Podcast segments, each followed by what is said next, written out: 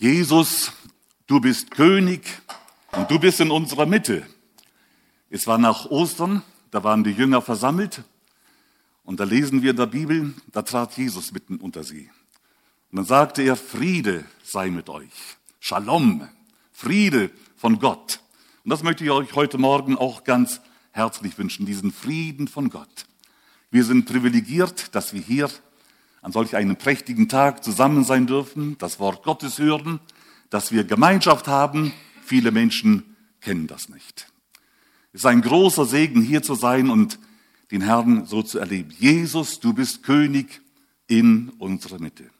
Wir feiern heute Auffahrtstag, so sagen wir hier in der Schweiz. Für die, die mich nicht kennen, ich sehe da einige, äh, warum ich jetzt so Deutsch spreche und so. Ich bin auch Schweizer, aber spreche schon seit langer Zeit so äh, vielleicht von Kindheit an so.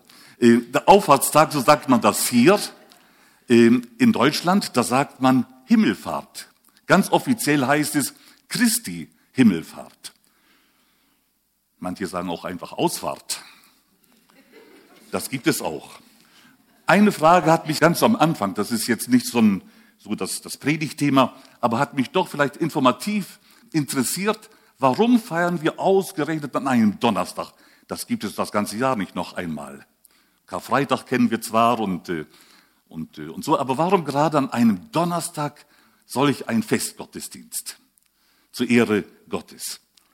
Ich will euch da nicht lange fragen, ich möchte sagen, die Bibel gibt Antwort, auch auf solche Fragen. Da steht in Apostelgeschichte 1, Vers 3, das ist die, der Vorspann, bevor es zur äh, Himmelfahrt kommt. Da heißt es, Jesus zeigte ihnen sich nach seinem Leiden als der Lebendige.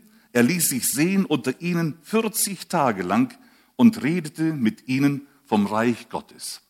Also, hier haben wir die Antwort von Ostern, von der Auferstehung. Da war Jesus mit seinen Jüngern 40 Tage zusammen.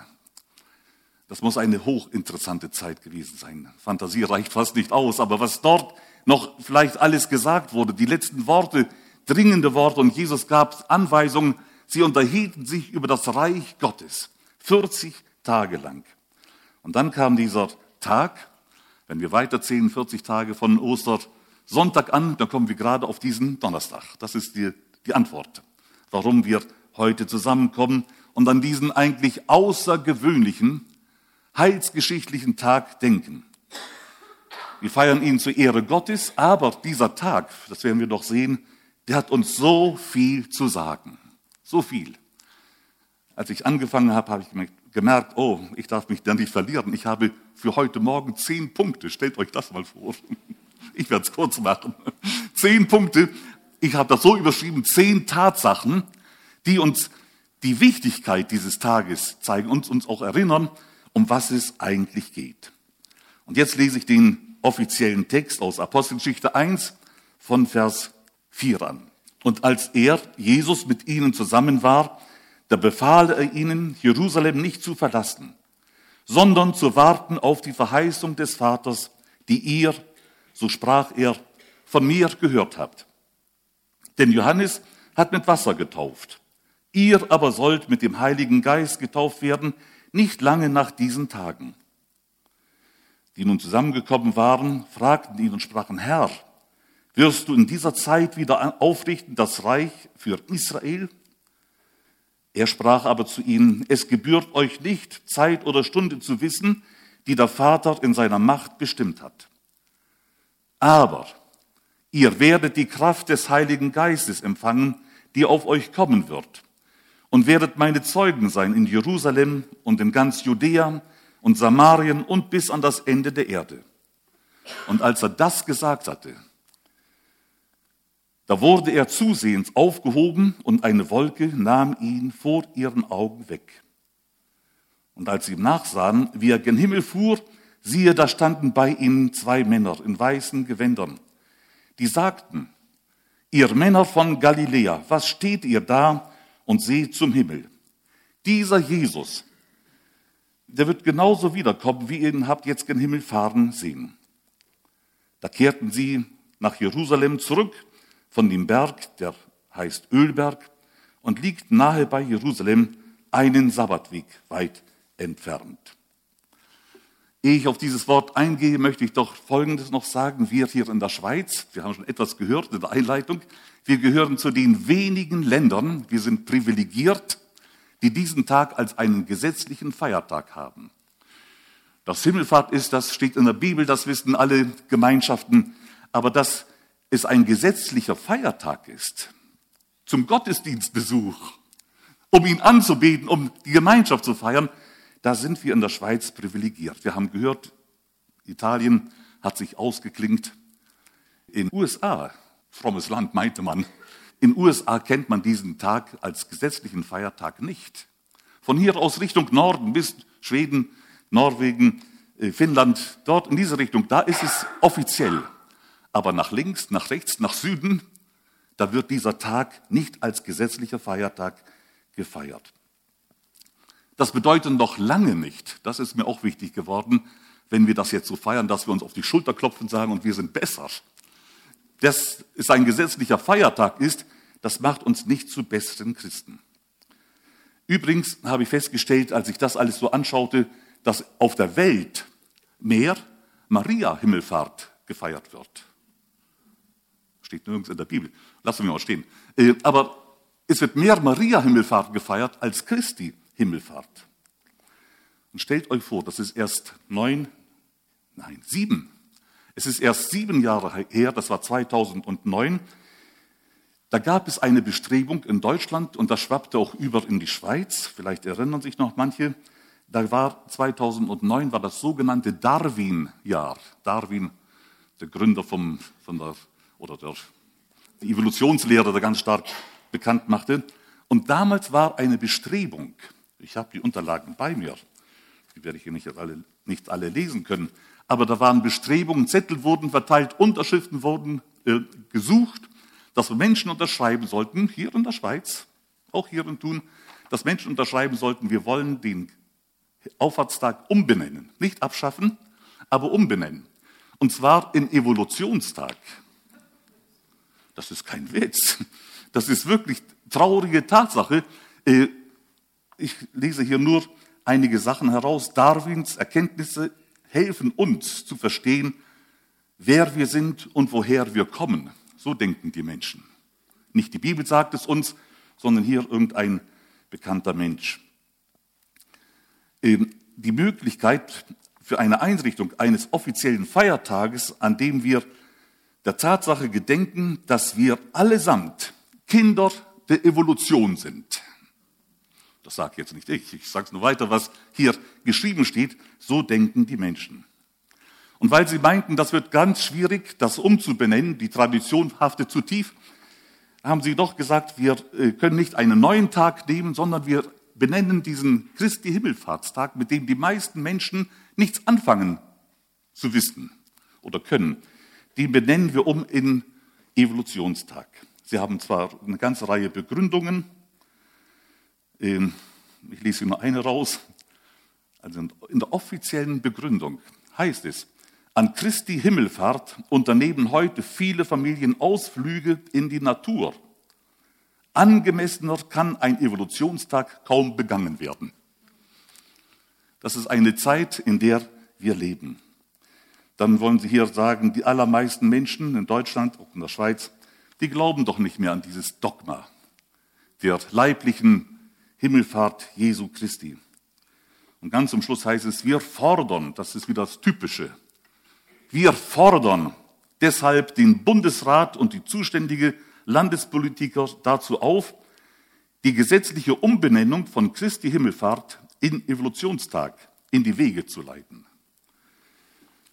Wenn man das so liest und hört, dann denkt man, wo sind wir bloß hingekommen? Dieser Tag. Die Menschen spotten.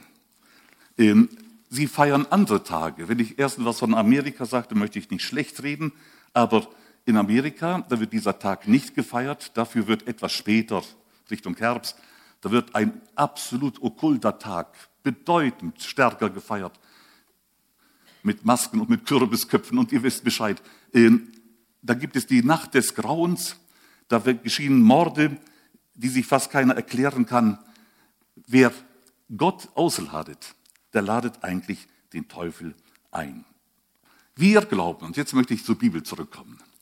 Wir glauben an das Wort Gottes. Für uns ist es eine Glaubenssache, nicht eine verstandesmäßige Sache, sondern wir glauben, dass Gott unser Schöpfer ist. Damit fängt es schon an. Nicht eine Evolution, sondern wir glauben an einen Schöpfergott, der allmächtig ist. Unser Gott, den wir verkündigen, von dem wir in der Bibel lesen, das ist ein Gott, der Wunder tut. Halleluja. Ein Gott, der Wunder tut, der groß ist. Gott ist größer als unser Verstand. Das passt den Menschen nicht. Gott ist größer als das, was wir wahrnehmen können. Da gab es einen Mann, der ist leider gestorben vor einigen Jahren schon, der hieß Christian Morgenstern. Wisst ihr, was der gesagt hat? Das hat mir gefallen, dieses Zitat. Gott wäre etwas Erbärmliches, wenn wir ihn mit unserem Verstand begreifen könnten. Gott ist größer als unser Verstand. Und wenn ich es nicht begreifen kann, dann habe ich die Möglichkeit, das mit meinem Herzen zu glauben. Ich glaube an Gott, den Schöpfer, den allmächtigen Gott. Da muss ich ganz plötzlich so quer einmal denken, jedes christliche Fest, das wir eigentlich feiern, hat mit Wunder zu tun. Da könnte man sich jetzt auch wieder verlieren. Aber Weihnachten, ein Wunder. Der Menschwerdung. Was für ein Wunder. Gott wird Mensch. Karfreitag, ein Mensch. Es ist nicht ein Mensch, es ist ein Mensch, es ist Gottes Sohn, es ist das Lamm Gottes, stirbt für die ganze Menschheit und erlöst und ruft aus, es ist vollbracht. Welch ein Wunder der Erlösung. Das kann man nicht mit dem Verstand erklären. Ostern. Christus ist auferstanden. Er ist, er ist wahrhaftig auferstanden. Das sind Wunder über Wunder, die wir nicht beschreiben können oder erklären können. Und ich werde es auch gar nicht probieren, auch wenn der Verstand es eigentlich gerne möchte. Ähm, das Herz ist größer als der Verstand. Vielleicht nicht im Volumen, aber äh, äh, größer in der Dimension, etwas zu erfassen. Wir glauben an Weihnachten, wir glauben an Karfreitag, an Ostern. Wir glauben auch an Auffahrt. Christus ist gen Himmel gefahren. Ein Spötter sagte, ein zeitgemäßer Spötter, der sagte, es ist eine, nahezu eine, eine Beleidigung des gesunden menschlichen Verstandes, an das zu glauben, dass ein Mensch durch eigene Kraft, die schwere Kraft, überwinden kann und auffährt gen Himmel. Eine Beleidigung des menschlichen Verstandes. Nein, Gott ist allmächtig. Wir glauben an einen Gott, der Wunder tut. Und jetzt möchte ich auf den Text ganz konkret eingehen. Auf diesen Auffahrtstag, auf diesen Himmelfahrtstag, von dem wir gelesen haben. Ich habe diese zehn Punkte, die ich kurz mache. Der erste Punkt, dieser Tag ist ein Tag des Abschieds. Dieser Tag, der Auffahrtstag, ist ein Tag des Abschieds. Dreieinhalb Jahre war Jesus mit seinen Jüngern zusammen, hat sie belehrt, hat mit ihnen äh, Wege gemacht und hat sie wirklich geschult und gelehrt. Sie dachten, die Jünger, sie dachten, jetzt bricht das Reich für Israel an. Und dann hatten sie einen Wunsch gehabt, links und rechts von Jesus zu sitzen. Und Jesus musste sie korrigieren, sagte, mein Reich sieht etwas anders aus. Auffahrt, und das ist ein, eine Sache, die ich deutlich machen möchte, ist ein Tag, der uns erinnert, auch wir alle, die wir hier sind. Wir werden einmal alle Abschied nehmen müssen. Von liebgewordenen Sachen. Die Jünger hatten Wünsche, die hatten Träume. Sie mussten auch Abschied nehmen von ihren Wünschen und von ihren Träumen die nicht so in Erfüllung gingen, wie sie es menschlich dachten. Ein Tag des Abschieds. Jesus wusste, und das ist ein ganz wichtiger Punkt, Jesus wusste bei seinem Abschied, wohin es geht. Er hatte seinen Jüngern ein paar Mal, mehrmals können wir es lesen in der Bibel, vorausgesagt. Es steht dort auch bei Johannes, ich gehe zu meinem Vater und zu, zu eurem Vater. Ich gehe zu meinem Gott und ich gehe zu eurem Gott. Jesus ist seinen Weg ans Kreuz zielstrebig gegangen. Jesus ist seinen Weg von, von dieser Erde in die Ewigkeit zielstrebig gegangen. Er wusste ganz genau, wo es hingeht. Punkt Nummer eins. Weißt du, wo es hingeht? Ein ganz wichtiger evangelistischer Gedanke. Herr, lehre uns bedenken, dass wir einmal alle von dieser Erde zu gehen haben. Daran erinnert uns der Auffahrtstag, es ist der Tag des Abschieds. Wenn wir dabei stehen bleiben müssten, dann wäre es eine traurige Sache. Es geht hier weiter mit Punkt zwei. Es ist ein Tag der absoluten Gewissheit und ein Tag der Hoffnung. Ich gehe zum Vater. An einer anderen Stelle sagt Jesus, in meines Vaters Hause, da sind viele Wohnungen, da freue ich mich schon drauf. Das ist wieder menschlich gesprochen. Aber wir freuen uns, dass Gott etwas für uns vorbereitet hat, was kein Auge gesehen hat, was kein Ohr gehört hat, was in keines Menschen Sinn, eine moderne Übersetzung sagt in keines Menschen Fantasie, gekommen ist. Das hat Gott denen bereitet, die ihn lieben. Du kannst dir den Himmel mit den Wohnungen und all der Herrlichkeit und Straßen mit Gold und so weiter ausmalen, wie du willst. Und ich sage dir, es wird nicht so sein. Du kannst es dir noch schöner und herrlicher ausmalen und es wird nicht so sein. Denn was kein Auge gesehen hat, was in keines Menschen Sinn gekommen ist, du kannst es dir nicht vorstellen. Es ist eine Dimension größer als unser kleiner Verstand. Das hat Gott denen bereitet, die ihn lieben. Eine absolute Gewissheit. Bei dem Punkt möchte ich ein bisschen stehen bleiben. Äh, in der Bibel gibt es verschiedene Berichte von Himmelfahrten. Wisst ihr das? Also ich meine nicht die verschiedenen Evangelien, die das gleiche berichten, sondern unterschiedliche Himmelfahrten. Ihr schaut mich ganz erstaunt an. Aber es gibt mehrere Himmelfahrten in der Bibel. Äh, wir sprechen heute von der Himmelfahrt Jesu, natürlich. Aber es gibt schon im Alten Testament gibt es Himmelfahrten.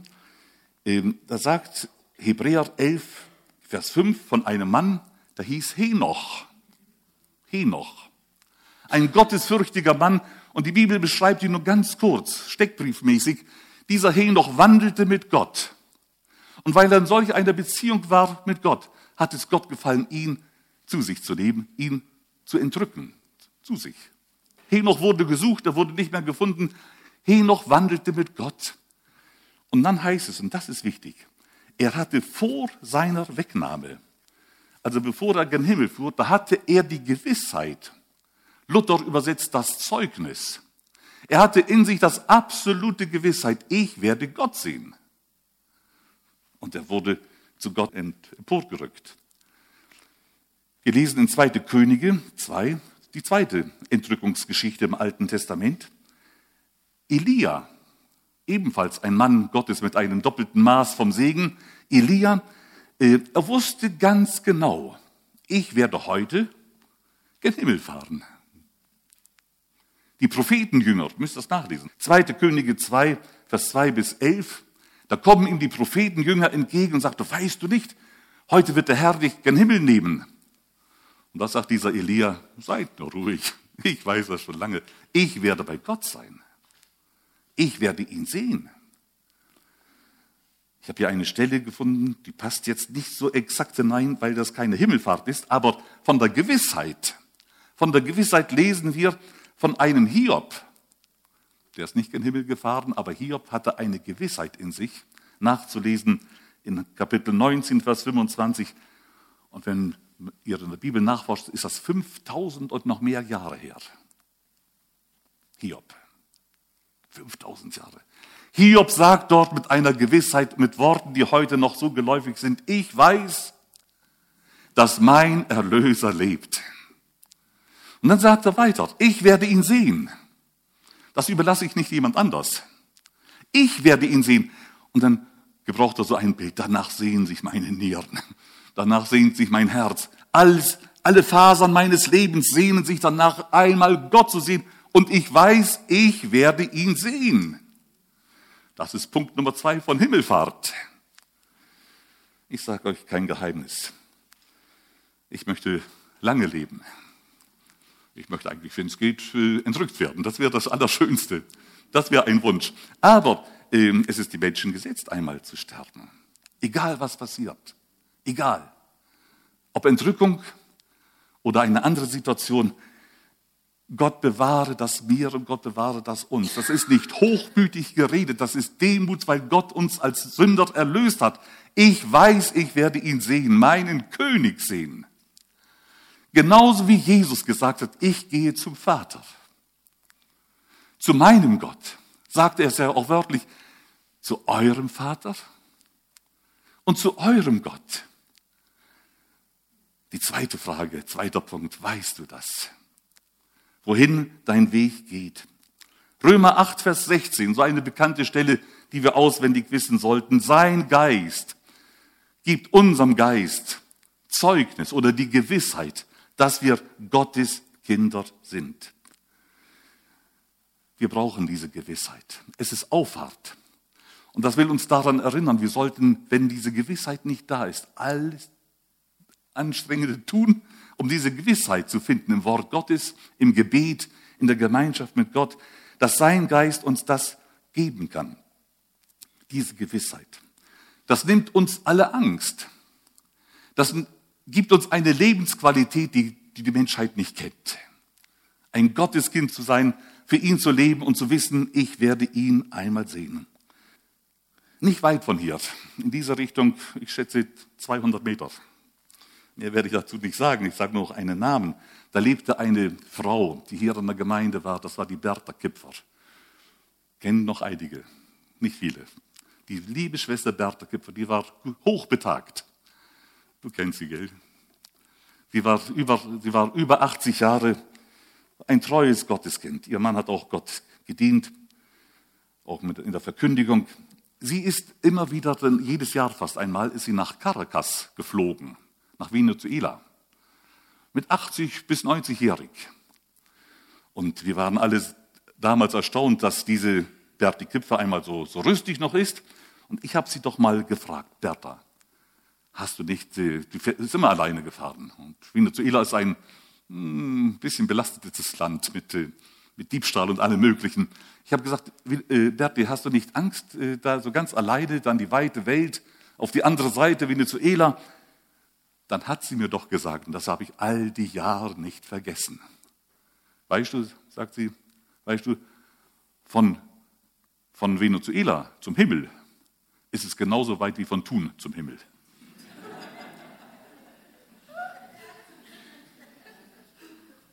Das hat mich tief getroffen. Diese Gewissheit, egal wo ich bin, hier oder auf der anderen Seite der Welt, ich bin doch in Gottes Hand.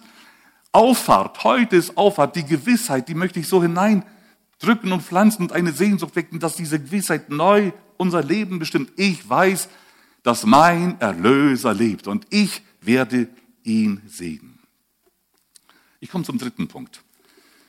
Auffahrt ist der Tag der Machtproklamation. Der Machtproklamation und lese dazu aus Matthäus. Matthäus 28, die Verse 16 bis 18. Und Jesus trat herzu und sprach zu ihnen, mir ist gegeben alle Gewalt. Das war am Auffahrtstag. Mir ist gegeben alle Gewalt im Himmel und auf Erden. Darum gehet hin und machet zu Jüngern alle Völker. Taufet sie auf den Namen des Vaters und des Sohnes und des Heiligen Geistes und lehret sie halten alles, was ich euch befohlen habe. Und siehe, ich bin bei euch alle Tage bis an der Weltzeitende. Das, ist die, das sind nach Matthäus die letzten Worte Jesu, ehe er den Himmel fuhr. Ich bin bei euch. Mir ist gegeben viel Macht. Seid ihr damit einverstanden? Das wäre schon öppis. Viel Macht. Mir ist gegeben alle im Himmel auf der Erde, über alle unsichtbaren Mächte. Mir ist gegeben alle Macht, alle Gewalt, die man sich nur vorstellen kann. Jesus, du bist König in unserer Mitte. Und als König hat er alle Macht. Philippa 2 kennen wir auch, darum hat Gott ihm einen Namen gegeben, der über alle Namen ist. Dass in diesem Namen Jesus sich beugen werden alle Knie, im Himmel und auf Erden, auch die unter der Erde. Und sie werden bekennen, dass er der Herr ist. Auffahrt. Jesus hat Macht.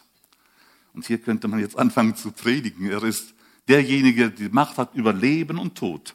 Er hat die Macht über alle Sünde, über alle Krankheit, über alle Sorgen, über alle finsteren Mächte. Apostelgeschichte 10, Vers 36 sagt, Jesus ist Herr über allem, über alles. Hier ist noch etwas versteckt und das ist der vierte Punkt. Jesus hat alle Macht, das ist die Machtproklamation am Auffahrtstag. Aber mitten da drin steht auch der Missionsbefehl.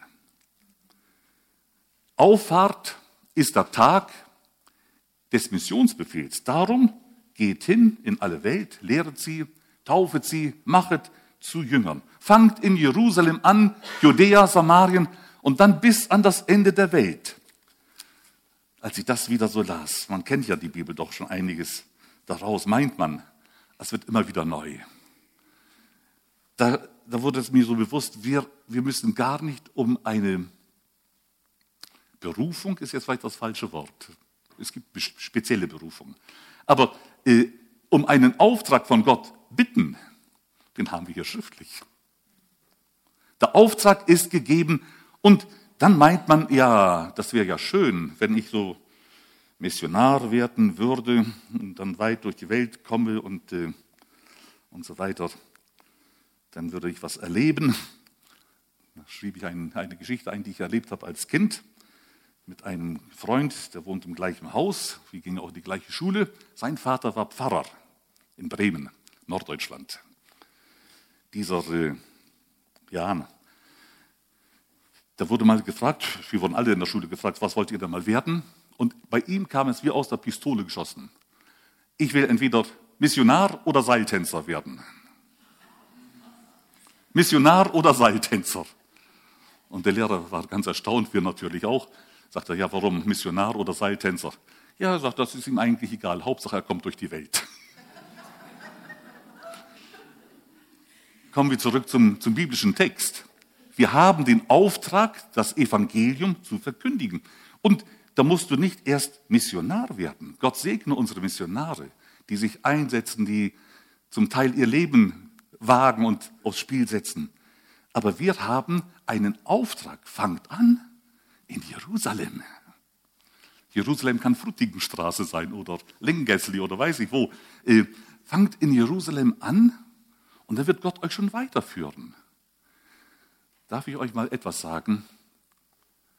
Tausend oder zehntausend Kilometer weiter machen aus mir nicht den besseren Menschen. Ist das klar?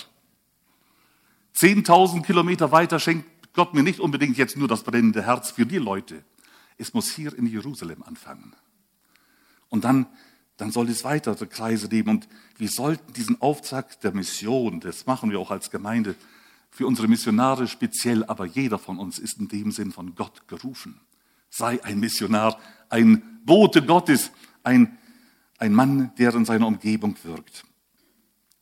Ich habe doch das mal gesehen, irgendwo einem, auf einem Bild von einem Gottesdienstraum.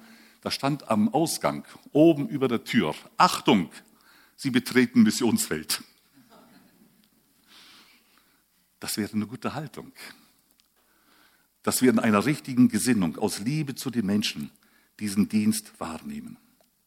Ich komme schon zum fünften Punkt, Verheißung der Kraft, Verheißung des Heiligen Geistes, das ist am Auffahrtstag geschehen. Auffahrt, Apostelgeschichte 1, Vers 8, immer noch in diesem Text.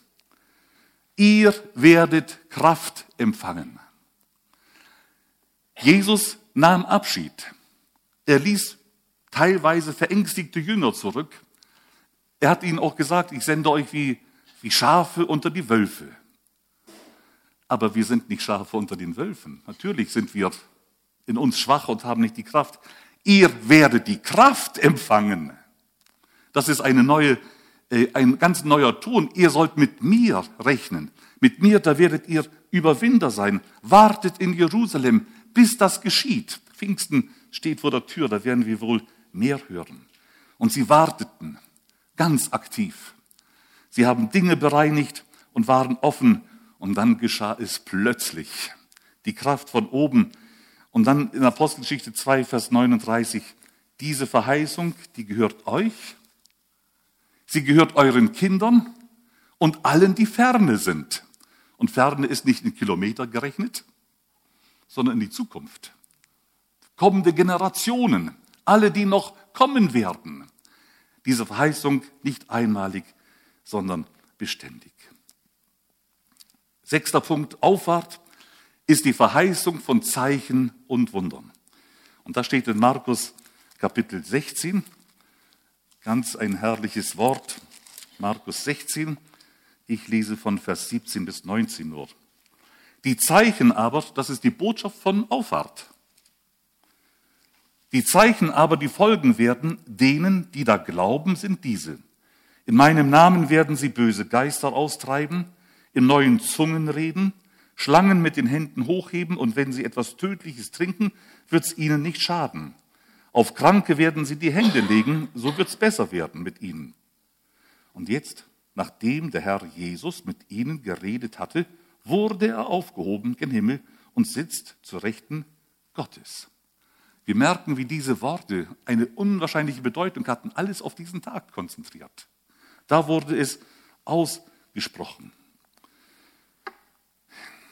Auffahrt ist auch ein Tag, wo es noch einmal deutlich gesagt wird von himmlischen Wesen, von Engeln. Da wird die Verheißung der Wiederkunft Jesu angekündigt. Wir haben es gelesen, ihr Männer, was schaut ihr auf gen Himmel und denkt, was ist da los? Dieser Jesus wird genauso wiederkommen, wie ihr ihn habt gen Himmel fahren sehen. Die Engel waren eigentlich sichtlich erstaunt. Hat er euch das denn nicht gesagt? Hat er euch das denn nicht gesagt? Habt ihr das vergessen? Ich möchte nicht so wie ein Engel jetzt auftreten, aber ein Bote Gottes darf ich schon sein. Habt ihr denn das vergessen? Habt ihr denn das nicht gelesen? Er kommt wieder. Diese Botschaft wird heute viel zu wenig verkündigt. Früher, da hatten wir noch einen Pfingstjubel gehabt. Ist gut, dass es vielleicht auch geändert hat, das, das will ich ganz so stehen lassen. Aber kennt ihr noch dieses Lied? Bald kommt der Herr, Halleluja. Doch nicht in Niedrigkeit, das Reich ist sein, Halleluja, für alle Zeit und Ewigkeit. Und diese Themen, er wird wiederkommen wie ein Blitz. Wie ein Blitz, das muss ich hier raffen, wie ein Blitz, unerwartet, kraftvoll. Alle werden es sehen. Ein anderes Bild gebraucht die Bibel. Er wird wiederkommen wie ein Dieb in der Nacht. Jesus ist kein Dieb, das ist ein Bild. Er wird unerwartet kommen wie ein Dieb, der, man, man, man, man ahnt, es könnte einer sein, aber man weiß nicht, wann er kommt. Er kommt. Und wenn er kommt, dann nimmt er was? Nicht den Ramsch, dann nimmt er das Kostbarste nach Möglichkeit. Ein Dieb, der kommt, Frage, was ist für Jesus das Kostbarste? Was ist für Jesus das Kostbarste? Ja, seine Gemeinde, machen wir es doch mal so. Das sind wir. Er, wird, er kommt wie ein Dieb, unerwartet plötzlich, wie ein leuchtender Blitz in Kraft. Und er wird die Gemeinde, das Liebste, das Wertvollste, für das er sein Leben gegeben hat, das wird er zu sich nehmen und wie ein Dieb wird er mit der Gemeinde verschwinden. Das wird fast keiner merken. Man wird nur merken, da fehlt etwas. Wie bei einem Dieb. Ein herrliches Bild, plastisch ausgedrückt. Äh, Jesus kommt wieder. Jesus kommt wieder. Wie das genau vor sich gehen wird, das steht in 1. Thessalonicher 4, diese Verse stehen auch drauf, die werde ich jetzt nicht behandeln. Aber etwas möchte ich sagen. Jeder von uns, der hier ist, hat die Möglichkeit, eine persönliche Himmelfahrt zu erleben. Hallo? Eine persönliche Himmelfahrt zu erleben. Es wird der Tag kommen, wo Jesus wiederkommt. Ich weiß gar nicht, ob ihr so begeistert seid. Ich scheint nicht so gar nicht so, so großer Freude darüber. Jesus wird wiederkommen und dann wird er die, die an ihn glauben, zu sich nehmen, in einem Augenblick, in einem Nu. Und wir werden bei dem Herrn sein, wie lange? Alle Zeit. Tröstet euch mit diesen Worten untereinander. Das sagt die Bibel, das ist die Auffahrtsbotschaft. Er kommt, er kommt wieder. Jesus ist uns in allen Stücken vorausgegangen, auch in der Himmelfahrt.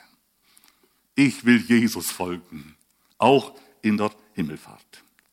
Erhebt eure Häupter, freut euch, wir dürfen ihm entgegengehen. Und die Bibel sagt, wenn das passieren wird, dann werden wir sein wie die Träumenden. Unser Mund wird voll Lachen sein, unsere Zunge voll Rühmen. Sie werden es kaum fassen können, was Gott alles für uns bereitet hat.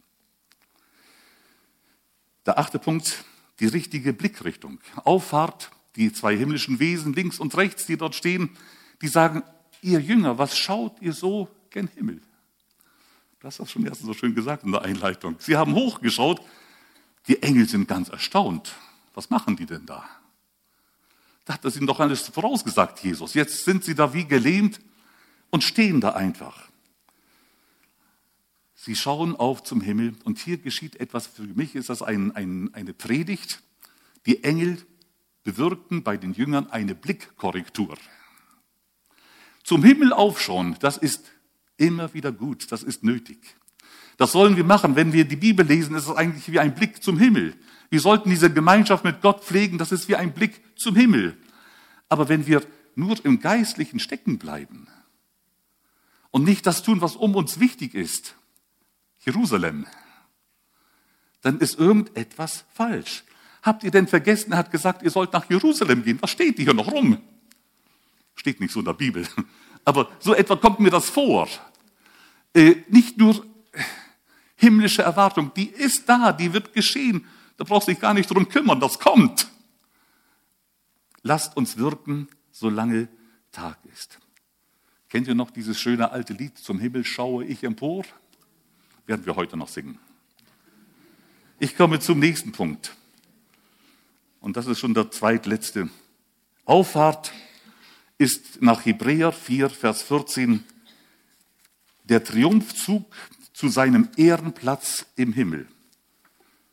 Der Triumphzug Jesu zu seinem Ehrenplatz im Himmel. Hebräer 4, 14 sagt, nachdem er aufgehoben wurde gen Himmel, da hat Jesus und eine eigenartige Formulierung dort im Hebräerbrief. Er hat die Himmel, ich würde sagen Deutsch, den Himmel. Aber es steht wortwörtlich da. Er hat die Himmel. Bitte fragt mich jetzt nicht. Alles erklärt kann ich auch nicht. Aber er hat die Himmel, da ist eine Dimension, die noch größer ist als das, was ich kenne, was ich verstehe. Die Himmel, unfassbar, die hat er durchschritten und der ist dann nicht da in diesem Bild nur dahin gegangen, sondern er hat das alles eingenommen und dann hat er sich gesetzt. Wohin? Zur Rechten Gottes. Und diese Rechte Gottes, ihr Lieben, merkt euch das. Das ist ganz wichtig. Das bedeutet nicht, dass er rechts oder links sitzt. Ich glaube schon, es ist rechts. Aber es hat nicht die Bedeutung von einem Ortsbestimmung rechts. Sondern wisst ihr, was die Rechte Gottes ist? Die Rechte Gottes ist so, als wenn ich sagen würde, das ist die rechte Hand. Noch mehr. Jesus ist eingesetzt worden in sein Amt. Gott hat ihm alles übergeben. Gott und Jesus, Heiliger Geist, haben wir schon gehört. Eins. Jesus hat den Ehrenplatz eingenommen. Er war die Zeit auf der Erde, war er Mensch, war er Gott. Aber mit Himmelfahrt hat er diesen Platz, diesen rechtmäßigen, angestammten Platz, hat er angenommen. Ich habe hier ein ganzes Bibelstudium vor mir. Ich habe es für mich mal gemacht. Im Alten Testament, immer wenn es heißt, die rechte Hand Gottes, das wird oft erwähnt. Wisst ihr, wer die rechte Hand Gottes jetzt ist? Das ist Jesus. Und wenn jetzt du Psalm, ein paar Psalmen, Psalm 118, wenn es heißt, die Rechte des Herrn ist erhöht, kennt ihr doch diesen Bibelstelle. Wer ist erhöht? Die Rechte ist Jesus. Wir können für die rechte Hand Gottes genau den Namen Jesus einsetzen. Jesus ist erhöht. Die Rechte des Herrn behält den Sieg. Wer behält den Sieg? Ja, okay. Ähm, die rechte, des, die rechte Hand stärkt mich, die rechte Hand Gottes. Wer stärkt mich? Oh, da gibt es etwa 22 solche Bibelstellen. Das lassen wir mal lieber jetzt sein. Die Rechte Gottes in Hebräer 8, Vers 1, da schreibt nochmal der Hebräerbriefschreiber, die Hauptsache nach Luther Übersetzung, die Hauptsache. Ich habe es vor zwei Tagen gelesen und war erstaunt, dass ich das überlesen hatte. Die Hauptsache heißt es. Die Hauptsache, das Wichtigste. Wir haben einen hohen Priester, der auf dem Ehrenplatz rechts neben dem Thron des allmächtigen Gottes sitzt. Das ist die Hauptsache. Dass er dort diesen Platz eingenommen hat und dass wir ihm gehören. Das ist Auffahrtsbotschaft. Und dann könnte man hier weiterfahren. Jesus schämt sich nicht, uns Brüder zu nennen. Und einmal werden wir mit ihm, aus lauter Gnade, nicht weil wir so gut sind, mit ihm auf dem Thron sein. Das ist ein anderes Thema. Das, das, das, das, das sprengt, das sprengt den Verstand. Das letzte für heute. Auffahrt nach Lukas 24, Vers 50 bis 52. Als er das alles ihnen gesagt hatte, all das, jetzt aus verschiedenen Evangelien, aber auch nach dem Lukas-Evangelium, da wurde Jesus vor ihren Augen zusehends gen Himmel aufgehoben. Da war kein Motorenlärm, da war kein Flaschenzug. Er wurde einfach gen Himmel aufgehoben. Gott überwindet Naturgesetze. Er wurde aufgehoben und schlussendlich nahm eine Wolke ihn vor ihren Augen weg. Aber was mir wichtig geworden ist, das habe ich schon mal hier gesagt vor vielen Jahren, das Letzte, was sie gesehen hatten, die Jünger von Jesus. Und diese Blickrichtung, die sollten wir auch haben. Das ist der erhöhte Herr, der jetzt zur Rechten der Majestät aufwährt. Sie sahen seine segnenden Hände und die segnenden Hände erinnern mich noch einmal an Ostern. Die Nägelmale. Das tat ich für dich. Aber nicht Gericht, sondern Segen. Sie sahen den Herrn und was hörten sie als letztes? Sie hörten segnende Worte. Denn Segen bedeutet Eulogos aus dem Griechischen und bedeutet so viel Gutes reden, Gutes wünschen. Die Gedanken unseres Gottes sind zum Besten über uns. Das ist Auffahrtsbotschaft. Er ist der Segnete. Gott hat mit deinem Leben Gedanken des Friedens. Sag doch mal Amen. Das hat Gott. Er ist der Segnende, der uns erfreut mit seiner Gegenwart und uns Kraft gibt und uns nicht alleine lässt. Ich lasse euch nicht wie die Lämmer unter den Wölfen, sondern ich bin bei euch. Gott spricht, ich will dich segnen und du sollst ein Segen sein. Wollen wir das als letztes, es wäre noch so viel vom Aufwart, aber wollen wir das als letztes mitnehmen? Ich will dich segnen und du sollst ein Segen sein. Ich möchte etwas tun, was wir vielleicht nicht so oft tun, aber es ist biblisch und andere Gemeinden machen das praktisch zu jedem Gottesdienst.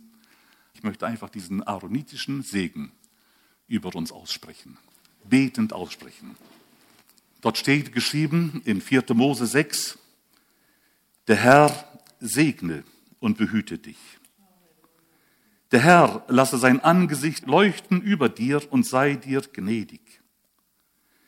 Der Herr erhebe sein Angesicht auf dich und gebe dir Frieden. Und da sind wir wieder bei diesem Shalom. Amen.